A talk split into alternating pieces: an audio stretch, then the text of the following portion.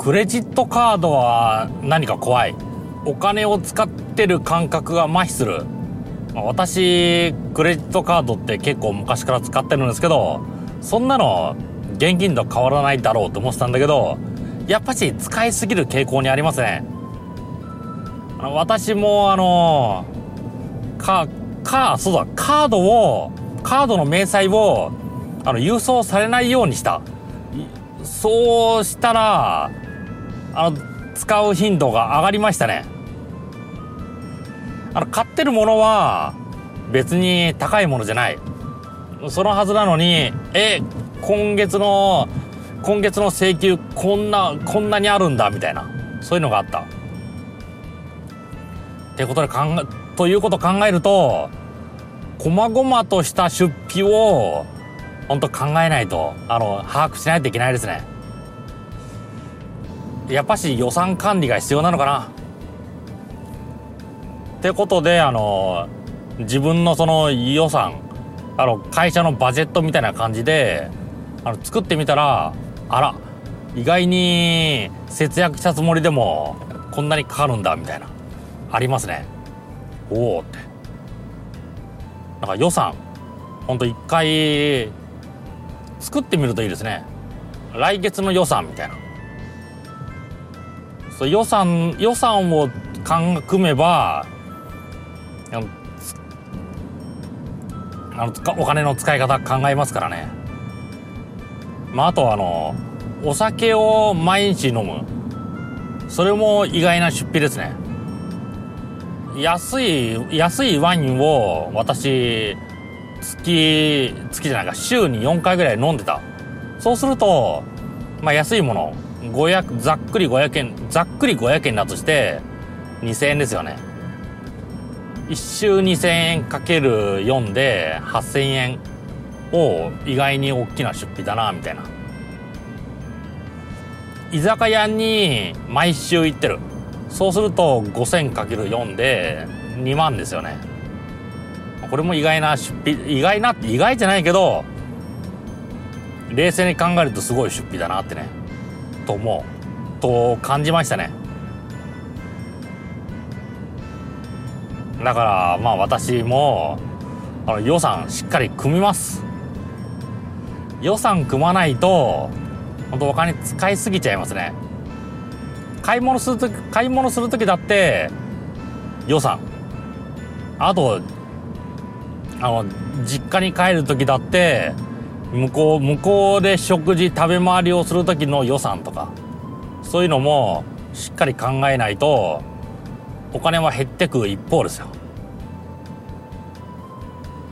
しっかり仕事じゃないけど遊びっていうかプライベートの方も予算をしっかり立てるべきだなって思いましたね。表計算ソフトがあれば簡単に予算作れますからね。あの皆さんもあの1ヶ月に何が出てくかみたいなそういうのをちょっとまとめてみるとああこんなにまとこんなに出てくんだ。そして使えないお金を使えないなみたいなそういうところが分かると思います。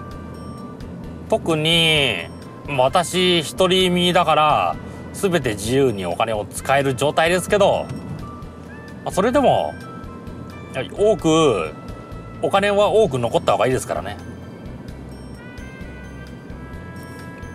節約しながら使うところには使うみたいな。そういう配分をはいそういう配分をするには予算管理が必要なのかなってそう感じましたね。あの金持ち父さん読んで分かったつもりになってたんだけどそこやってねえだろうって。っていうことが分かった。あの私あの部屋が2年ぐらいぐちゃぐちゃだった。それを整理したらなんか次にお金の使い方が見えてきたんですよね。何か自分の身の回りを整理すると次に問題点が現れる。なんかコンサルコンサルタントの秘密って本であったな。何かそこの組織の問題点を解決すると結局次が出てくるだけだみたいな。問題は一向に終わらないみたいな。まあ、そう言うとすごく、うん、すごくあの残念だって思うけど問題が1個減ったと。そう思えば嬉しいじゃないですか。そう思えばいいですよね。部屋を片付けて次の問題が浮上した。次の問題が浮上したっていう言い方よりそのまず第一の問題がなくなった。そっちの方に集中すればそっちの方に集中すればまあいいことですよね。いいことじゃないですか。か私の問題は、まあ、の部屋の汚さがなくなって次にお金予算管理そこになったのかなと思いますね。ということで皆さんもみのまず第一の問題どんな問題か知らない。私と違ってお金が最初かもしれないしもしかしたら部屋が最初かもしれない。まあこれはあの優先順位じゃないわ。優先順位じゃなくて優先順位じゃなくて自分が気になるのが一番ですからね。自分が気になる問題が一つ解ければ次にまた自分が気になる問題が出てくる。そういうことだと思いますね。ということで問題解決。一個ずつやっていけば全てはなくならないですけど大きい問題はなくなります。ということでバイバイ。